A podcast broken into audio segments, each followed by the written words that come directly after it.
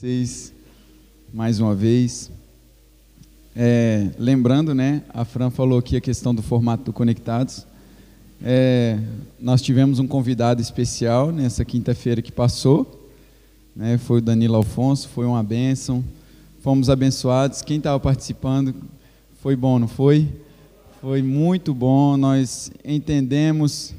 Quem ouviu no Spotify também, né? Wesley também. É, muito bom, irmãos. É, são conteúdos que é como a Fran estava falando aqui, né? Às vezes a gente só pensa assim, ah, é muito fácil, é só. Mas a gente faz essas coisas não é porque a gente quer mostrar para ninguém, para. Ah, a nossa igreja tem no Spotify, a nossa igreja tem. Porque são ferramentas que é para você, durante a sua semana, você poder se alimentar.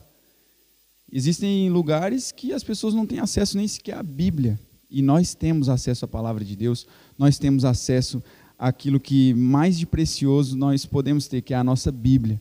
Então, assim, todo esse material, tudo isso que está sendo é, disponibilizado para você, é visando o seu crescimento, visando a sua vida com Deus. Então, valorize. Cada devocional que é gravado, sabe? Obviamente, antes eu gravava todos os dias pela manhã, mas a gente estava achando uma estratégia Uh, achamos uma estratégia melhor. O Davi disse: Pastor, vamos começar a soltar os devocionais no Spotify para o pessoal, porque eu gravava um áudio e mandava no grupo da, da igreja, né? E aí foi mais um passo que nós demos para começar a gravar os devocionais em áudio. Teve um dia que eu fiquei aqui na igreja até meia-noite e meia gravando os devocionais com o Davi, para que você possa simplesmente chegar lá de manhã e dar um play para você se alimentar da palavra. Então valorize, honre, sabe? Porque tem lugares que não tem isso e você está tendo o privilégio de ter. E no, no, na quinta-feira que vem, perdão, nós vamos ter mais um convidado, é, um convidado especial. Ele é um escritor uh, e ele vai estar tá trazendo com certeza uh, algo da parte de Deus para nós e vai também uh, edificar a sua vida. Ele vai falar um pouco do, do livro dele, da forma como, como ele decidiu né, ser guiado para trabalhar o livro da forma como ele trabalha, e eu creio que você vai ser abençoado também. Então, já crie expectativa aí no seu coração a respeito dessa quinta-feira. Nessa semana nós tivemos, se nós formos contabilizar as contas logadas assim, foi 35, mas existiam contas em que três, quatro pessoas estavam usando a mesma, o mesmo aparelho. Então nós tínhamos aí mais de 45 pessoas quase em uma só conexão. Isso é muito poderoso. Amém? Mas não que você vai deixar de congregar agora no presencial para estar tá participando do Zoom. Amém, irmãos? Porque ali é para uma unção específica no online, da mesma forma que existe uma unção disponível no coletivo também. Amém? Então, eu quero que você tenha isso em mente aí para que você possa também estar tá, é, participando lá, interagindo e desenvolvendo também na sua vida com Deus. Amém? Eu quero compartilhar algo com vocês. Ah, eu creio que de mim mesmo, se eu fosse falar, eram só palavras ao vento aqui, mas eu creio que com o auxílio do Espírito Santo, essa palavra ela vai gerar o efeito no seu coração. Amém? Porque o Espírito Santo eu, eu vejo esteticamente. Ele está vendo lá dentro do seu coração aquilo que você precisa ouvir, aquilo que você precisa entender da palavra para viver algo novo no Senhor e está disponível. Amém? Nós temos falado muito sobre essa questão de o nosso posicionamento diante da palavra, não esperar com que as coisas elas vão acontecer para eu começar a crer que elas realmente vão acontecer. É uma das coisas que a gente sempre fala muito aqui na, na igreja, e eu acho que todo cristão ele deve ser guiado assim, é guiado por fé e não pelo que vê. Porque toda vez que a gente for esperar só se materializar, só quando acontecer eu vou continuar crendo. Não, nós continuamos crendo, perseverando, porque fiel é aquele que prometeu. Então, ainda talvez pode não ter acontecido nada na sua vida. Você fala, pastor, beleza, o senhor passou janeiro inteiro falando sobre um novo tempo, sobre uma nova estação na minha vida, mas nada mudou. E eu pergunto para você, o que você fez para mudar? Às vezes a gente quer a mudança, mas nós não queremos fazer nada para mudar. Às vezes a gente quer ver algo diferente na nossa vida. Eu mesmo tenho adaptado e adotado alguns hábitos diferentes na minha rotina do dia a dia, que se eu quero viver coisas novas e diferentes em Deus, eu preciso também fazer coisas que eu não fazia. Amém? E isso funciona na sua vida, no seu relacionamento. sabe? Eu quero incentivar você.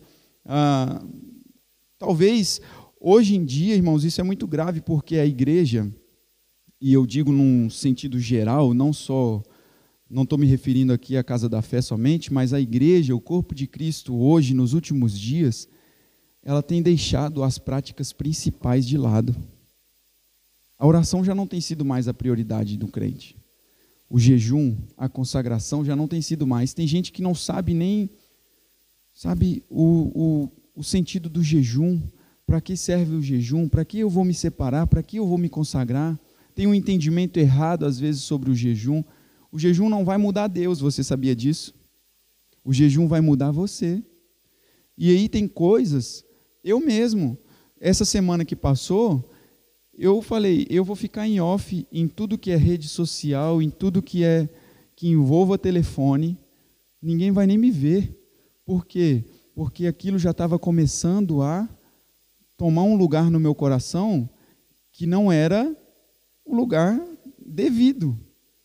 Nem sempre aquilo que é ruim só que a gente tem que tirar, não. Tem, tem horas que você vai ter que renunciar aquilo que é bom também. Vai ter momentos em que você vai ter que renunciar coisas boas também, porque isso pode estar tirando o foco daquilo que você precisa. Não estou dizendo para você ficar radical agora, corrigir um extremo com outro, mas você, de tempo em tempo, você olhar para você mesmo, fazer uma autorreflexão daquilo que você está fazendo da sua vida pessoal com Deus, e você falar assim: o que eu preciso fazer para poder, então, viver uma vida melhor, uma vida diferente. E eu falo com vocês que o jejum ele vai tornar você mais sensível ao Espírito Santo. Ele vai tornar você mais sensível àquilo, aos comandos que o Senhor quer. Porque quando você está jejuando, a primeira coisa, você vai ficar mais tranquilo. A carne não vai estar tá gritando tanto. Porque você vai lembrar, rapaz, eu tenho que me conter aqui, porque eu estou num processo aqui que eu preciso manter a minha calma. Já é uma mudança já nada vai te ficar te tirando do eixo e você quando precisar de uma instrução da parte de Deus, obviamente que não é só jejuar, mas é você jejuar e ler a Bíblia. Amém? Não preocupa com as crianças não, que elas estão glorificando a Deus também, elas estão no culto delas. Amém? Deixa ele expressar o louvor dele aí, tá tá em paz. Então, irmãos, tornar mais sensíveis a Deus abrir os nossos ouvidos para aquilo que o Senhor ele tem para nos comunicar ao nosso espírito. O Espírito Santo ele comunica ao nosso espírito e aí a nossa consciência é a voz do nosso espírito. É aquilo que vai trazer a direção, sabe? Muitas das vezes. Só que nós temos que ter o cuidado de não confundir o que é a minha vontade pessoal, o meu objetivo, com aquilo que é o direcionamento de Deus. E muitas das vezes a gente quer se esconder atrás de algumas coisas, dizer, não, que Deus falou, Deus me tocou, Deus me disse, Deus falou comigo. E na verdade é simplesmente um desejo seu que você está querendo realizar aquilo, mas para parecer algo espiritual e ficar mais sério, você diz: Não, Deus me disse que é para eu fazer assim. Então, o se consagrar, o se santificar a Deus, vai refinar a nossa vida espiritual com Ele. Amém?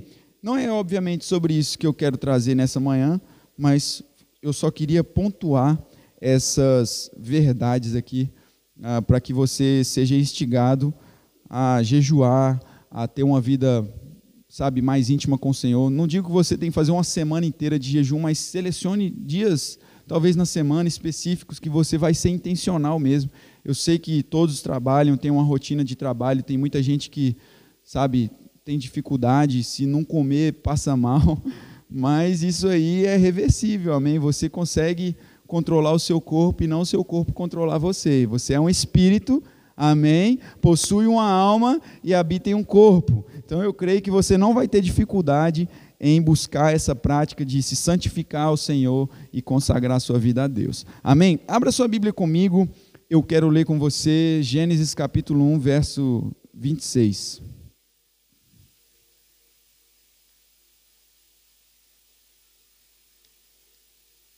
Quero também dar boas-vindas ao pessoal que está no Spotify, está nos ouvindo também. Glória a Deus, muito bom ter vocês aqui. Gênesis capítulo 1, verso 26, acredito que não foi difícil de você achar, amém? Diz assim: Então disse Deus: Façamos o homem a nossa imagem, conforme a nossa semelhança. Domine ele sobre os peixes do mar, sobre as aves do céu, sobre os grandes animais de toda a terra e sobre todos os pequenos animais que se movem rente ao chão. Criou Deus o homem à sua imagem, e a imagem de Deus o criou, homem e mulher os criou. Deus os abençoou e lhes disse: Sejam férteis, multipliquem-se, encham e subjuguem a terra, dominem sobre os peixes do mar, sobre as aves do céu e sobre todos os animais que se movem pela terra. Amém? Só até aqui, depois a gente vai, ao longo do, da ministração, a gente vai ler alguns outros versículos, algumas outras passagens. Mas se eu fosse dar um tema hoje para a gente poder falar sobre um assunto, eu queria falar com vocês sobre o poder da ressurreição. Hoje nós estamos num culto de ceia, nós estamos celebrando a ceia do Senhor, nós estamos celebrando não só a morte de Jesus, mas nós estamos celebrando a ressurreição dele, aonde nós tivemos acesso à redenção. E por que, que eu quis ler aqui Gênesis no capítulo 1, no verso 26, simplesmente nessa parte onde Deus criou e Deus disse: façamos o homem a nossa imagem, conforme a nossa semelhança. Domine ele sobre os peixes do mar, sobre as aves do céu, sobre os grandes animais de toda a terra e sobre todos os pequenos animais que se movem no chão. E o verso 27, criou Deus o homem à sua imagem, a imagem de Deus o criou, homem e mulher. Quando esse texto está dizendo aqui, irmãos, que Deus nos criou a sua imagem conforme a sua semelhança, nós precisamos partir do início onde nós entendemos que Deus é espírito. Amém? Deus é espírito. Por isso que o próprio Jesus ele disse: Deus é espírito e convém que os verdadeiros adoradores o adorem em espírito e em verdade. Então, se eu sou criado à imagem de Deus, à semelhança de Deus, eu tenho que entender que o meu homem espiritual, o meu homem interior, foi criado assim como Deus é. E entenda que, quando nós entendemos que nós somos feitos à imagem de Deus, assim como Ele é, Deus ele criou o homem, colocou no jardim do Éden em uma posição de domínio, em uma posição aonde o homem foi feito para dominar, aonde o homem foi feito para governar, aonde o homem foi feito para exercer, vamos dizer assim, esse governo. E eu quero dizer para vocês, irmãos, que a terra foi feita para o homem, não o homem foi feito para a terra. Você precisa entender de que existe autoridade sobre você, irmão, sobre todas as coisas, hoje em Cristo. Tem crente que fica, eu acho graça que os irmãos às vezes pensam que a Bíblia foi uma história que passou, que não vai, não acontece mais o que acontecia aqui nesses dias de hoje. Não tem a ver com isso. Sabe, lá na nossa rua tem uns gatos abençoados. E eu já contei esse, esse testemunho aqui para alguns. Irmãos, e o gato subia no nosso carro. E o gato subia e eu estava começando a ver que o capô do carro estava ficando cheio de risquinho. E os bichos estavam querendo sair da arca. E eu já estava entrando na carne, que eu falei com a Dani assim, confessar meu pecado aqui para vocês. Falei, amor, vou matar esses gatos. Vou arrumar alguma coisa aqui que eu vou acabar com esses gatos. Aí a Dani assim, amor, presta atenção, que isso? Aí eu falei, não vou matar. E fiquei com aquilo na cabeça, vou matar, não vou matar? O que, que eu vou arrumar com esses gatos? Gente, mas é, é muito gato. Parece que os gatos do Seixal moram tudo lá na rua de casa. Eu falei, não. Aí eu fui para a Bíblia domine ele sobre os animais, tudo que se move, pequeno, grande. Pois eu cheguei lá na rua, estava lá o indivíduo, olhando para mim. Eu olhei para o gato e falei assim: Olha só, se você tem essa orelha aí, você tem um ouvido. Desse jeito. Que, olha, as pessoas que estivessem me vendo da janela devem ter pensado assim: olha, esse brasileiro está maluco. Pirou a cabeça. E eu olhei para o gato e falei assim: você tem ouvido e você vai ouvir o que eu estou te falando. Você não vai subir mais no meu carro, está ouvindo? Porque era só ele que subia. Não vai subir mais. Pode ir embora. Pois ele foi embora. E me pergunta: ele subiu mais no carro? Nunca mais subiu no carro. É Deus de grandes coisas e de pequenas coisas. Não é o tanto que Deus pode fazer, mas é o tanto que eu e você vamos crer que Ele faça. Exerça a autoridade que Deus te deu, irmão. Aí, pastor, mas o que, que isso tem a ver com a redenção? Você está falando que a redenção de Cristo então serviu só para eu dominar o gato? Não. Serviu de que a autoridade que Adão entregou para Satanás em Cristo foi restituída a nós. Já não tem mais nada, irmão, que você, sabe, não vá, vamos dizer assim, ser impossível para você, porque a Bíblia diz que em Cristo tudo é possível àquele que crê. Os discípulos estavam felizão lá, voltaram para Jesus e falaram assim: Nossa, mestre, os demônios eles estão se sujeitando a nós em teu nome. Nós estamos expulsando demônios. Aí Jesus dá só uma dura neles e fala assim: Rapaz, vocês não têm que se alegrar porque os demônios se submetem a vocês, mas vocês precisam se alegrar porque o vosso nome está escrito no livro da vida. E se hoje nós temos a condição de estar nessa posição, irmãos, nós precisamos entender de que tudo que está aqui nessa terra foi criado para mim e para você. E nós precisamos viver nessa terra entendendo de que eu sou a imagem e semelhança de Deus, o meu espírito, ainda que fisicamente somos todos diferentes, mas nós nascemos de um mesmo espírito, nós bebemos da mesma água, nós saímos da mesma fonte, a mesma fonte que jorra dentro de mim é a mesma fonte que jorra dentro de você. O mesmo Deus que me permite exercer governo e autoridade é o mesmo Deus que permite você também exercer governo e autoridade. E o diabo ele quer fazer com que as pessoas vivam hoje depois de um sacrifício perfeito de Cristo, as pessoas querem que, o diabo quer que as pessoas vivam com uma mentalidade de eu ainda sou escravo do medo, eu ainda sou escravo da depressão, eu ainda sou escravo da doença, eu ainda tenho que passar por isso. Mas eu estou aqui nessa manhã, eu quero lembrar você, talvez você já conhece essas verdades, mas é segurança para você ouvir as mesmas coisas. O diabo já não tem mais domínio sobre você, porque você está em Cristo. Nós estamos em Cristo. Aí, se você for lá em Gênesis, no capítulo 3, eu queria que você abrisse aí comigo. Gênesis capítulo 3. Nós vamos ver que o diabo ele começa a conversar com com Eva ali, e ele diz assim: Ora, a serpente era o mais astuto de todos os animais selvagens que o Senhor tinha feito. E ela perguntou à mulher: Foi isso mesmo que Deus disse?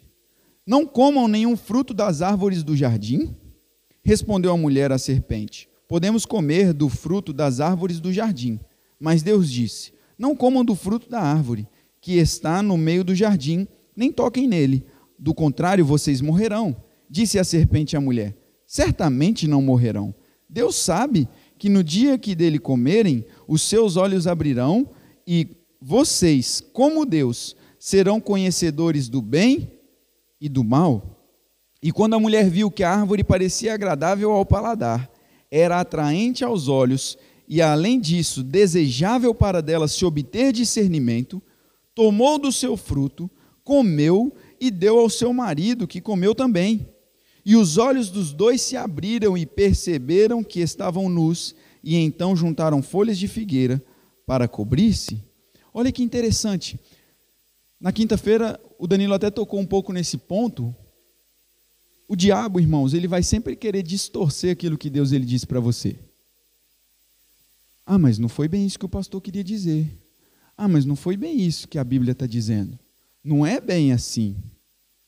E se você não tiver um discernimento e o temor do Senhor no seu coração, vai ser facinho para você cair na cilada do diabo.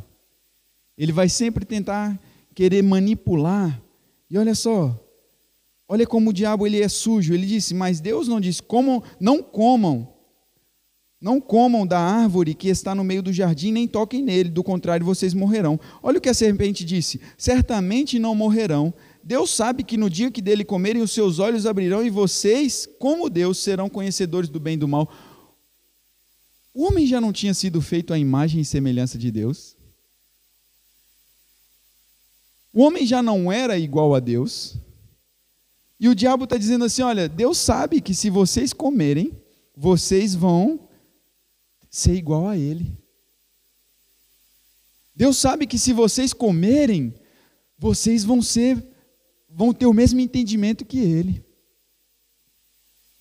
Deus sabe que se vocês tocarem nesse fruto, vocês vão ter o mesmo acesso que Ele tem, dando a sensação no homem de insatisfação com aquilo que ele já possuía.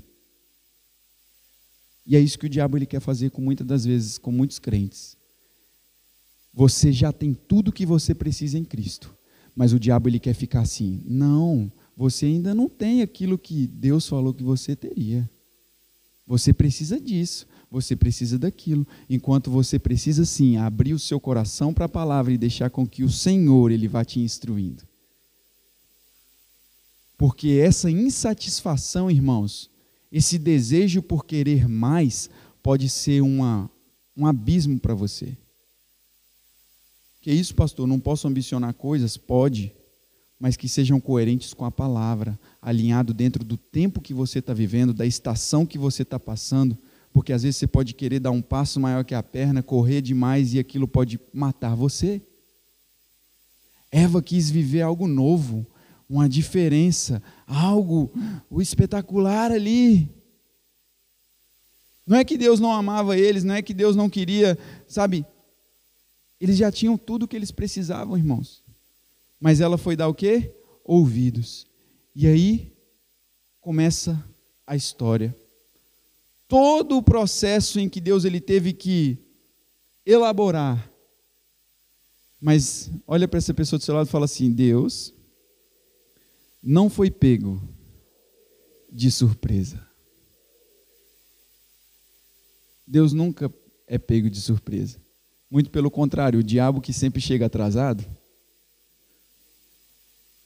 Abra aí comigo em João, capítulo 1.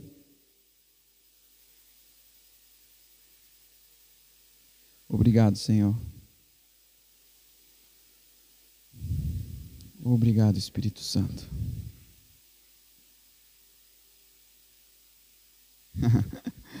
oh, maravilha, irmãos. A Bíblia é poderosa.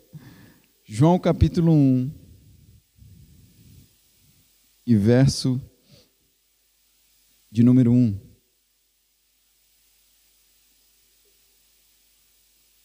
Diz assim: No princípio era aquele que é a palavra. Ele estava com Deus e era Deus.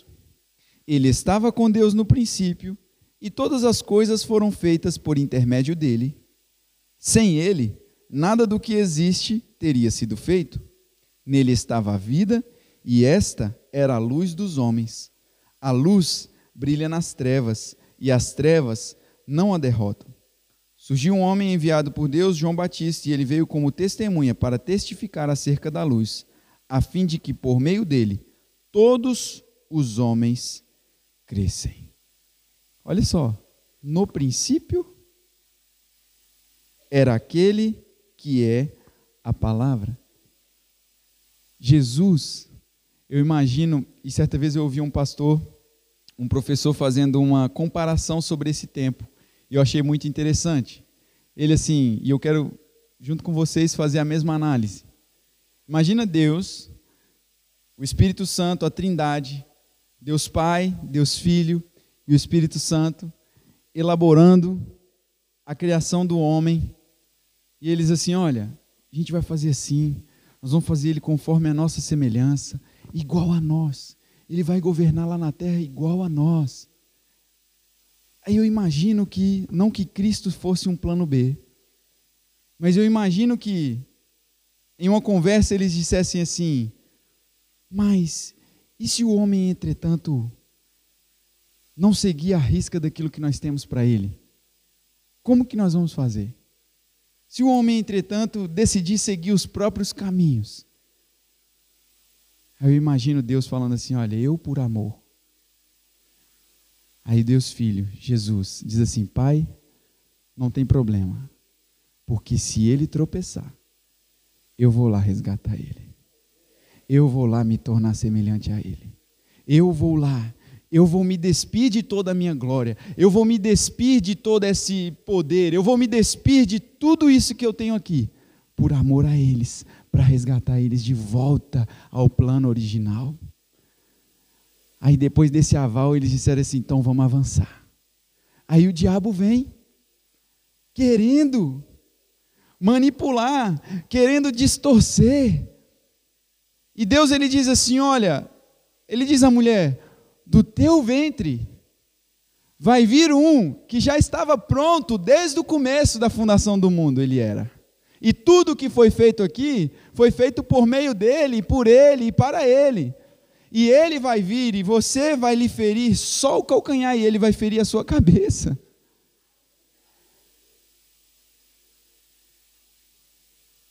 Irmãos, o poder de Deus é o poder da ressurreição. Abra comigo em Efésios no capítulo 1, verso 19.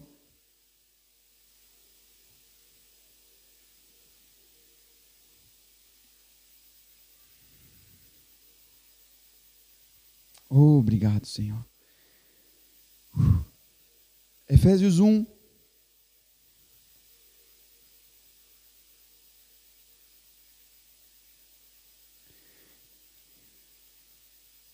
O apóstolo Paulo ele diz assim, vamos ler o 18. Ele diz: Eu oro para que vocês sejam iluminados, para que também, perdão, eu oro também para que os olhos do coração de vocês sejam iluminados, a fim de que vocês conheçam a esperança para a qual ele os chamou, as riquezas da gloriosa herança dele nos santos e a incomparável grandeza do seu poder para conosco, os que cremos, conforme a atuação da sua poderosa força.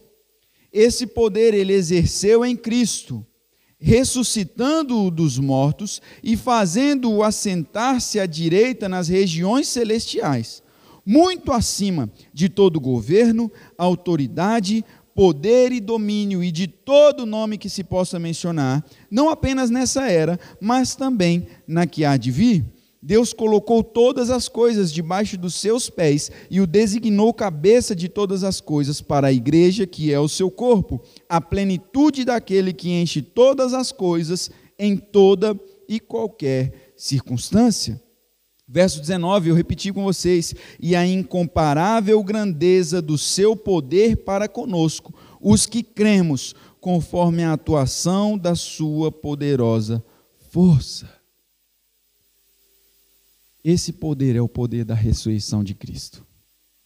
Esse poder, Adão entrega todo o domínio nas mãos do diabo quando ele cai, e ele se torna servo de Satanás Satanás começa a governar então no lugar de Adão, até que Cristo aparecesse, até que Cristo chegasse e mudasse toda essa história, mudasse, revertesse todo esse quadro de, de escravidão que o homem estava, do pecado, sendo ameaçado, sendo, sabe, julgado por Satanás ali debaixo de, de, um, de um peso e Cristo vem para trazer restauração. E o apóstolo Paulo ele está orando aqui por uns irmãos da igreja. Ele diz: Eu oro para que os olhos do coração de vocês sejam iluminados. E essa oração você precisa fazer para você também.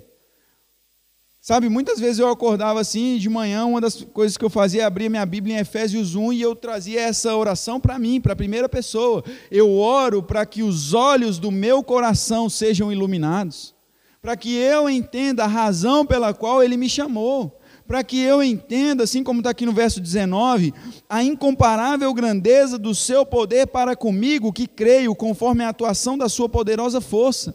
E eu queria que você dissesse assim comigo: este poder está disponível para mim, este poder pertence a mim, este poder está disponível para todo aquele que nele crê. Esse poder está disponível para nós, irmãos. Em Cristo nós podemos exercer autoridade, em Cristo nós podemos, sabe, andar como cabeça. A palavra diz aqui, nós lemos aqui em Efésios, Efésios que ele nos colocou juntamente com ele. Ele é o cabeça de que de todo o corpo. Não tem como você estar aqui e a sua cabeça está lá no, no Seixal. Não tem como você estar aqui e a sua cabeça está lá em Lisboa. Você está, a cabeça está onde o corpo está e o corpo está onde a cabeça está.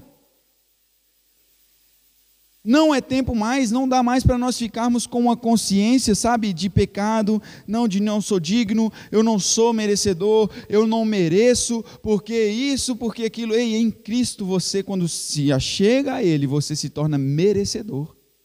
Quando nós nos achegamos a Cristo, quando nós nos achegamos e abrimos o nosso coração, eu falo, Pai, Tu és o meu Senhor. Quando nós reconhecemos, fazemos a nossa oração de confissão de fé, reconhecendo o senhorio de Cristo sobre a nossa vida, é dizer assim: olha, você é o meu dono a partir de agora. Eu pertenço a você. A minha vida é tua. Aonde o Senhor quiser que eu vá, eu vou. Aonde o Senhor pedir para eu tocar, eu vou tocar. Aonde o Senhor pedir para eu falar, eu vou falar.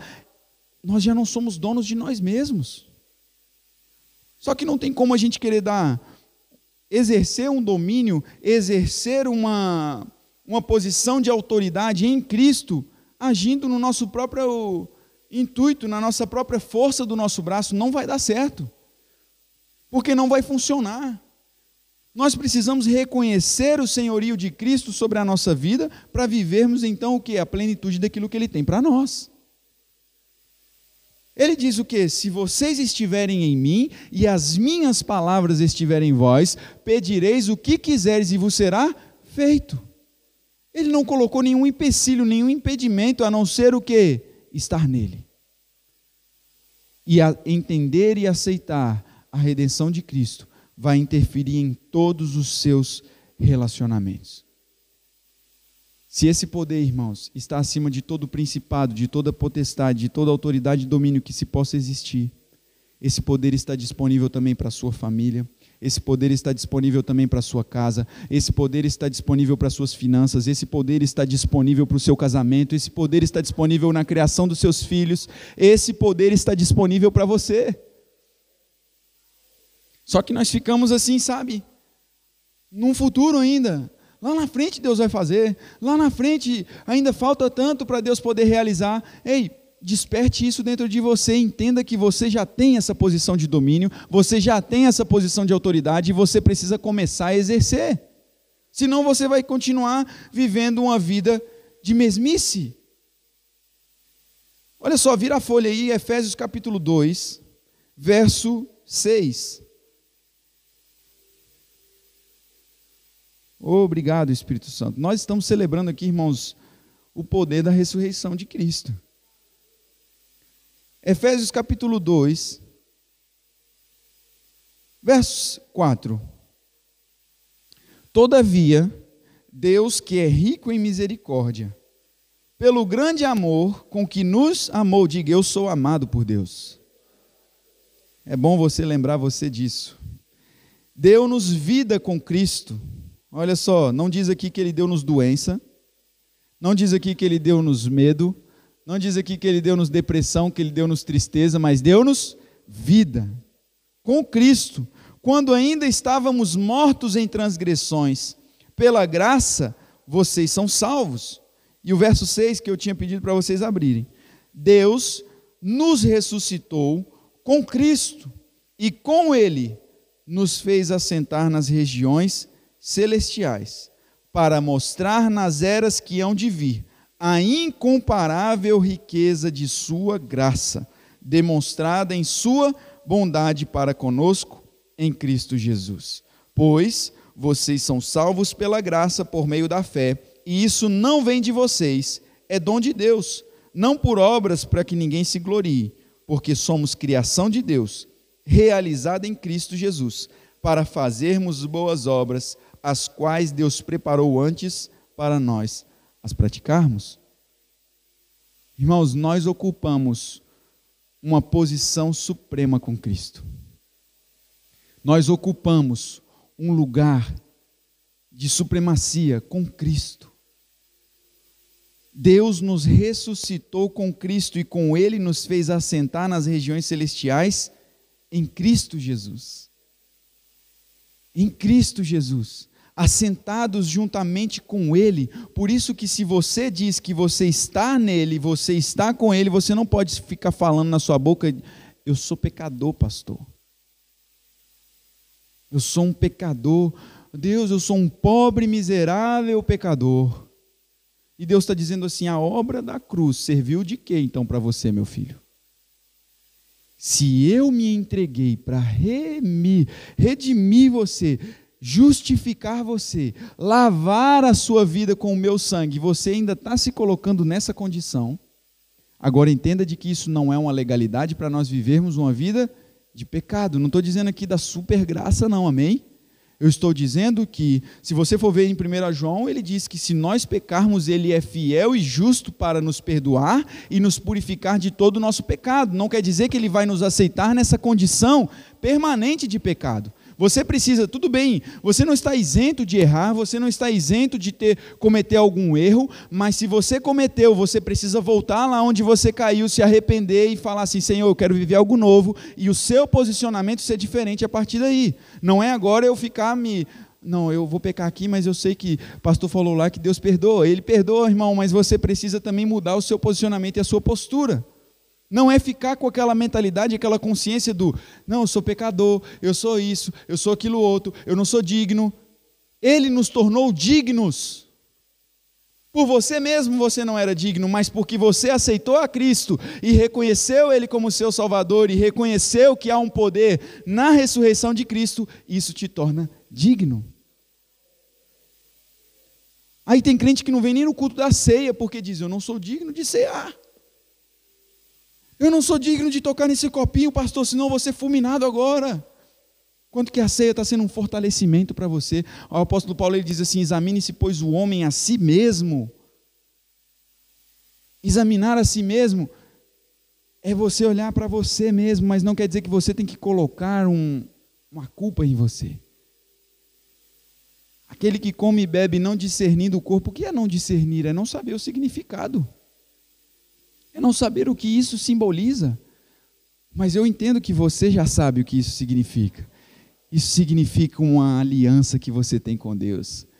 Hoje, quando você participar do pão e do cálice, você vai dizer, Pai, obrigado porque eu estou em aliança. Ah, irmãos, e é por isso que o diabo ele tem raiva de nós. Porque desde o início ele queria distorcer que nós não éramos conforme a imagem e semelhança. E a palavra diz que assim como Ele é, nós somos aqui nessa terra. Não está dizendo somente de forma física, está dizendo do seu homem interior. O seu espírito, a forma como você age, a forma como você pensa, a forma como você fala, a forma como você trata as pessoas, tem que ser como Jesus é. Ah, não suporto fulano, não aguento ciclano, esse povo chato, ora por eles. Seja luz, Hoje eu estava conversando com a Larissa mais cedo sobre isso. Mateus no capítulo 5, Jesus ele disse: Vocês são o sal da terra. Sal foi feito para quê, irmão? Para dar gosto. Aí tem gente que chega para mim e fala assim: Pastor, Fulano é tão sem sal, anda mais com ele para ver se ele fica salgadinho. Anda mais com ele para ver se ele ganha um gostinho de Jesus e começa a ficar também saboroso.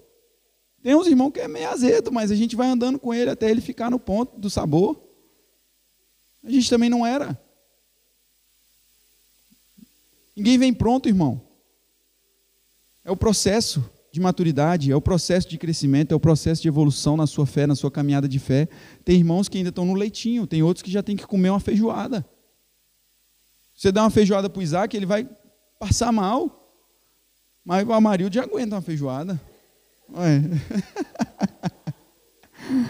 Paulinho também.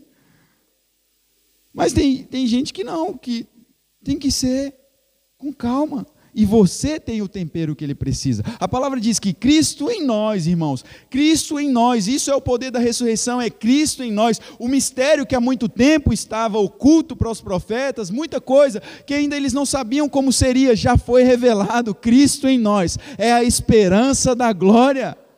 Oh, isso tem que te animar. Meu Deus do céu, essa palavra, você precisa viver isso com intensidade todos os dias na sua vida. Senão você vai ficar, meu Deus do céu. Olha o que diz lá em Romanos no capítulo 8.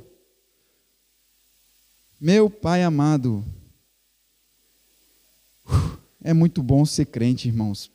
Meu Deus do céu. Romanos capítulo 8. Ô oh, Pai.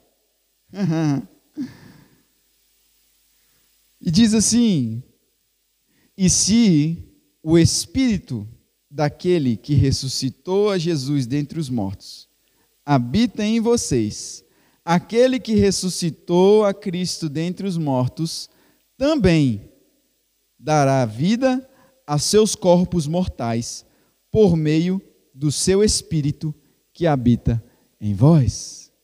Oh. Irmão, se você está com algum sintoma hoje de enfermidade, eu quero dizer, você vai sair daqui curado hoje. Você vai sair daqui curado hoje, pelo poder da palavra. E se o mesmo Espírito daquele que ressuscitou a Cristo dentre os mortos habita em vós. Olha só. Aquele que ressuscitou a Cristo dentre os mortos também dará vida. Isso aqui não é para um corpo espiritual, não. Ele está dizendo: dará vida ao seu corpo mortal. Isso aqui é um corpo mortal, é só a carcaça. Esse mesmo Espírito dará vida aos vossos corpos mortais, por meio do seu Espírito que habitará um dia, é isso que está escrito aqui? Que habita, já é uma realidade, está no presente, isso é hoje, ele habita hoje. Então, se Cristo habita hoje, se o Espírito que ressuscitou a Cristo habita dentro de mim, eu recuso ter enfermidade no meu corpo, eu recuso ter doença no meu corpo, eu recuso ter algum sintoma no meu corpo, porque o mesmo Espírito que ressuscitou a Cristo dentre os mortos vivifica o meu corpo mortal. Não mais uma consciência de doença isso é o poder da ressurreição. Nós lemos que Deus nos ressuscitou com Cristo. uh, eu disse quando nós estávamos ministrando aqui o louvor, irmãos. Jesus ele disse: Eu sou a ressurreição e a vida. Aquele que crê em mim, ainda que esteja morto, viverá. E Billy Graham ele disse uma frase certa vez. Ele disse assim: O dia em que eu morrer. E ele morreu tem pouco tempo. Morreu não, foi promovido. Ele disse: O dia que eu morrer, vocês podem ter a certeza que eu estarei mais vivo do que nunca. Isso é uma consciência da eternidade. Isso é uma consciência do poder da ressurreição de Cristo. Eu digo para vocês, há uns tempos atrás eu tinha medo. Ficava assim, nossa, quando morrer, como é que vai ser? E tal, será que a Dani vai chorar? Irmãos, Pense que a morte só vai antecipar seu encontro com Jesus. Tem gente que fala, não, quero morrer ainda não, que eu tenho muito para viver. Meu amigo, se Deus achar que está na hora e quiser que eu fique lá no braço dele. Não, deixa eu casar primeiro, pastor. Você está colocando um casamento em primeiro lugar do que o encontro com Cristo? Se você está pensando assim, você ainda não se converteu. Porque a gente tem que estar disposto a deixar tudo por amor a Ele. Um pastor, uma vez, eu disse isso no Zoom. O irmão Reagan, ele estava lidando com um pastor uma vez e esse pastor estava muito frio na fé e ele disse: Eu estou me afastando do relacionamento com Deus porque eu preciso abrir o coração para você.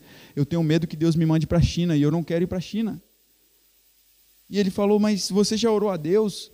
E no momento em que eles estavam tendo aquela conversa, o Espírito Santo trouxe a palavra para ele e disse assim: Olha, Avisa para esse abençoado aí que eu nunca quis que ele fosse para a China. Nunca foi a minha vontade mandar ele para a China, mas a minha vontade é que era que ele estivesse disposto a ir aonde eu tivesse que o enviar. O problema não é, irmãos, aonde eu quero ou não quero ir, o problema é até que ponto eu estou disponível para ir aonde Deus me mandar. Aí a gente fica preocupado: será que Deus vai mandar eu fazer não sei o quê? E Deus está só assim: meu filho, fica disponível e deixa que eu faça o resto. Entenda quem você é e deixa que eu faça o resto. Não fica privando o relacionamento. Deus não é um menino soltando pipa à toa que não tem o que fazer, não, irmãos. Ele tem um propósito para cumprir na sua vida e você precisa entender esse posicionamento para viver aquilo que ele tem para você. Seja aqui ou seja onde for, ele vai suprir você aonde você estiver. Amém? O Senhor ele vai suprir você se você tiver que ser enviado para algum outro país como um missionário ou como às vezes até trabalhando em uma questão de trabalho, pode ser uma oportunidade de você ser enviado e pregar o Evangelho, pregar a palavra e viver aquilo que Deus tem para você, mas simplesmente não porque você é o tal, não porque você é o maioral, mas porque o Espírito Santo está com você e ele vai te conduzir aonde você precisa ir. Sabe que os discípulos, certa vez, eles foram é, expulsar um demônio do moço e o demônio não saiu.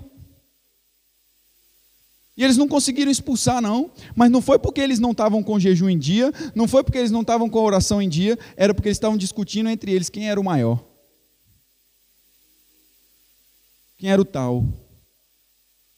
Aí Deus falou assim: peraí, vocês estão entendendo errado aí. Quer ser grande? Serve. Ele já chegou dando o exemplo. Aí a gente perde tempo demais com muitas coisinhas, sabe? Achando que preciso disso, disso e disso para poder estar tá no ápice onde Deus vai me. Agora o charamanaia desce. Não. Se disponibilizar, tirar, como eu disse no início, vida com Deus, jejuar, se consagrar ao Senhor, oração. Irmãos, nós temos falado muito sobre isso aqui. E eu entendo que a mente natural, ela não vai, sabe, a mente natural humana, ela não vai conseguir processar a grandeza dessa verdade de forma natural. Como você vai pensar assim, caramba, eu tenho Deus morando dentro de mim? Eu me pego, gente, eu, se você tiver a possibilidade, pega o seu carro, vai, vai ver o pôr do sol na fonte da telha. O pôr do sol maravilhoso. E na terça-feira eu fui lá com a Dani, só para ver aquele pôr do sol. E eu não falei nada com ela, mas eu fiquei sentado pensando, olhando aquele pôr do sol, e depois tirei foto, e olhava a foto e olhava aquilo, mas não dava, a foto não passa a imagem do que aquilo realmente é. E eu olhei aquele pôr do sol e falei, pai, o mesmo Deus que criou esse pôr do sol maravilhoso e está sustentando tudo isso, sustenta a minha vida. O mesmo Deus que teve detalhes em colocar o céu, todo aquele degradê maravilhoso de cores, é o mesmo Deus que está nos detalhes do futuro que Ele tem para você. O mesmo Deus que preparou aquele pôr do sol, que pôs o limite das águas para o mar não ir mais além aonde ele foi, não engolir aquela terra, é o mesmo Deus que também está guardando o nosso coração, as nossas emoções, a nossa vida. Esse é o nosso Deus. Você precisa entender que a terra foi criada para nós e não fomos nós criados para aqui para a terra. Isso foi criado para nós usufruirmos, irmãos. E essas coisas você só vai receber no seu espírito. Romanos no capítulo 8, ainda e no verso 16, olha o que está dizendo lá. Eu já estou caminhando para encerrar, amém? Vocês aguentem mais 10 minutinhos?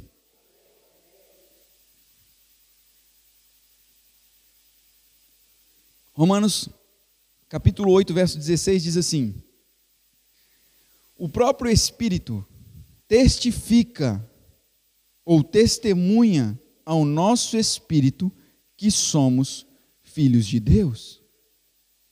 Você sabe que você é filho de Deus, não é porque alguém pôs a mão na sua cabeça e falou: a partir de agora você é filho de Deus. Não é porque alguém profetizou na sua cabeça que você é filho de Deus. Não, você sabe porque o Espírito Santo dentro de você testifica. E quando nós entendemos, irmãos, que é pelo Espírito, a gente consegue acreditar que uma serpente falou com uma mulher. A gente não estava lá para ver. Mas eu sei porque sei que ela falou. Porque eu tenho essa certeza no meu espírito, porque o Espírito de Deus testifica. Então, quando você quer saber se alguém está falando algo que é da parte de Deus, você quer saber se alguém está falando uma palavra que é da parte do Senhor, irmãos, isso vai testificar no seu coração. Esse negócio de profetada ficar vindo e falando, eis que eu te digo e eis que eu te falo, muitas das vezes, não estou dizendo, julgando o profeta, não, mas você tem que julgar a profecia. Tem que ter muito cuidado. Porque não existe nenhuma revelação maior do que a palavra de Deus, amém? Você crê nisso? É importante você crer nisso, de que não há nenhuma revelação maior do que a revelação que está na palavra de Deus. Agora, se alguém vier para você te trazer uma instrução da parte do Senhor, pode ter a certeza, irmãos, que é algo que já estava no seu coração e o Senhor está só confirmando através daquela pessoa. É assim que funciona. Agora, Deus pode te dar instrução sobre o futuro e você vai reter aquilo e você vai analisar o que que isso enquadra no processo e no plano de Deus para a minha vida a partir de agora. E se você acha que aquilo é da parte do Senhor, com certeza vai gerar essa identificação no seu coração. Mas você não pode deixar com que essas coisas simplesmente é pelo Espírito. Olha que interessante, abra comigo em Lucas no capítulo 24 e eu vou encerrar nessa passagem a conclusão daquilo que eu tenho para falar com vocês nesse dia de hoje. Lucas capítulo 24.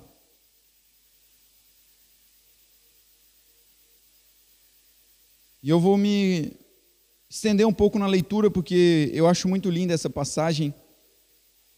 E eu queria que você também prestasse atenção. Lucas 24, verso 1, está dizendo assim: olha, aqui tem como até subtítulo na minha Bíblia, é a ressurreição, mas isso não quer dizer que estava aqui, tá? É para você entender que esse contexto está sendo falado sobre isso.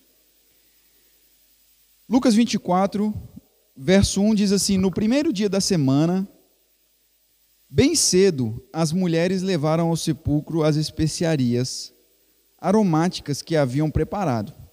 Encontraram removida a pedra do sepulcro, mas quando entraram, não encontraram o corpo do Senhor Jesus.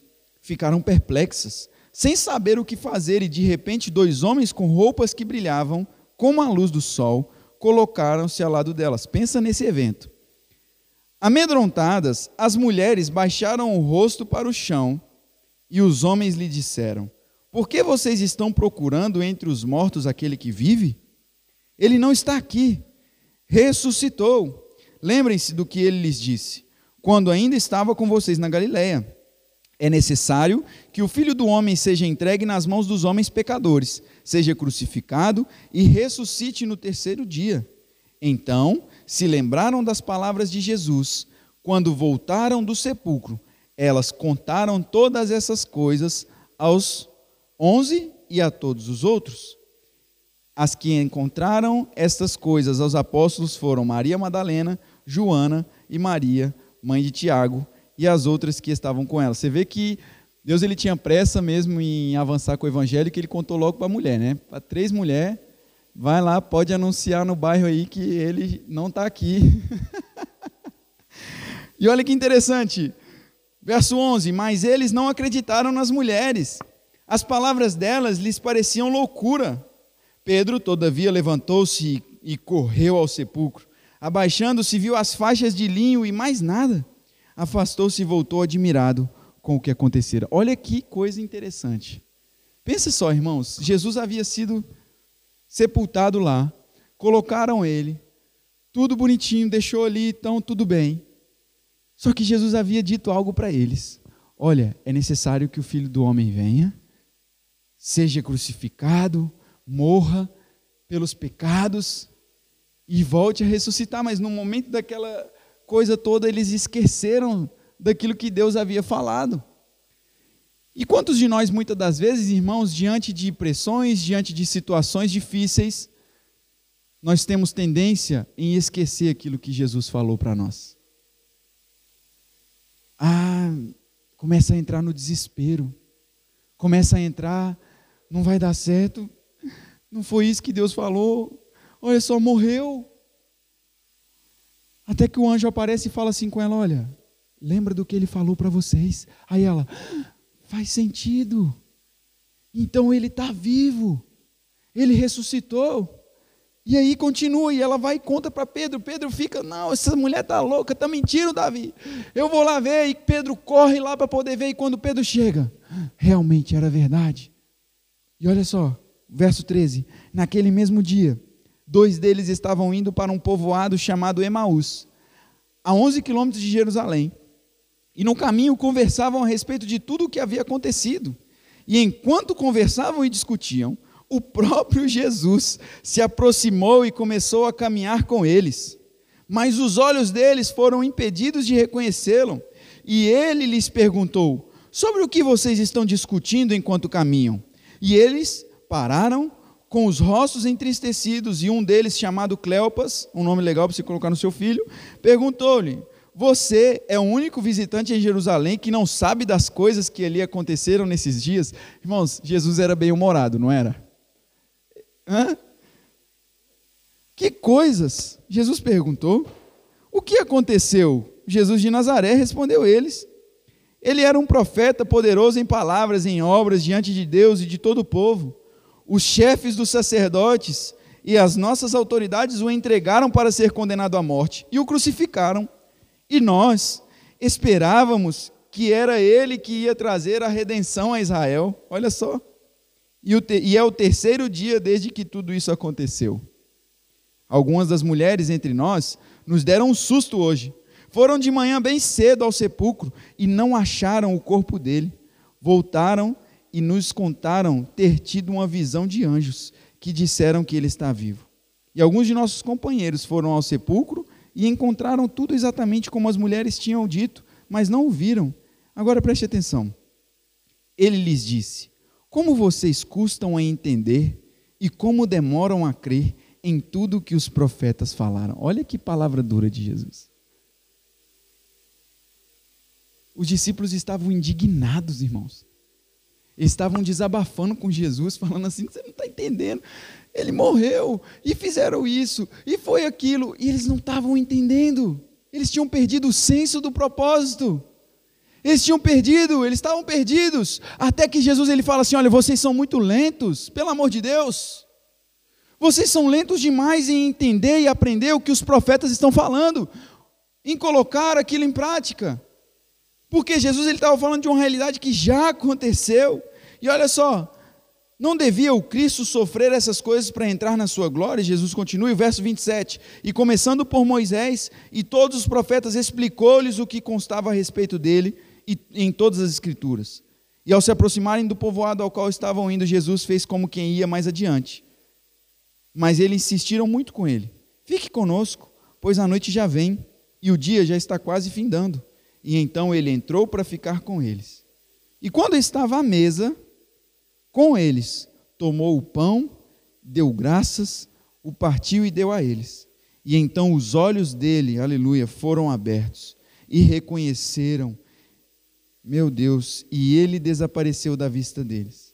Perguntaram-se um ao outro: Não estava queimando o nosso coração enquanto ele nos falava no caminho e nos expunha as Escrituras? O Evangelho é o poder de Deus. O poder da ressurreição de Jesus, irmãos. Jesus já tinha aparecido para eles, Jesus estava andando com eles, eles não tinham se apercebido, e mesmo assim Jesus foi paciente. Jesus falou: Já vi que esse povo não está entendendo, eu vou continuar até para ver onde é que vai dar. E chegou em casa. E eu quero que você entenda que no partir do pão, os olhos foram abertos. Os olhos do entendimento, os olhos do coração, o discernimento chegou no momento da comunhão. Hoje nós vamos partir o pão. Hoje nós vamos ter o momento da comunhão. Não que você não saiba quem Cristo é, mas eu creio que uma revelação, sabe, mais clara a respeito do que você tem através da ressurreição de Cristo se manifestará na sua vida. De você andar com Cristo do seu lado, mas sabendo que Ele está ali. Não como os discípulos no caminho de Emaús, andando com Jesus, conversando com Jesus, sem perceber a presença de Jesus. E tem crente que está assim. Ele vai para a igreja, ele frequenta culto, ele até dá dízimo e oferta, mas ele não reconhece a presença de Cristo. Porque quando eu reconheço eu reverencio. Quando eu reconheço, o meu coração queima. Quando eu reconheço, eu me entrego por inteiro. Quando eu reconheço, eu não vou ter reservas no meu relacionamento com Ele. E eu queria que você ficasse de pé. Nós vamos orar.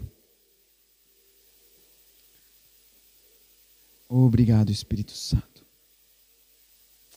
Obrigado, Espírito Santo. Você pode levantar suas mãos e render graças ao Senhor.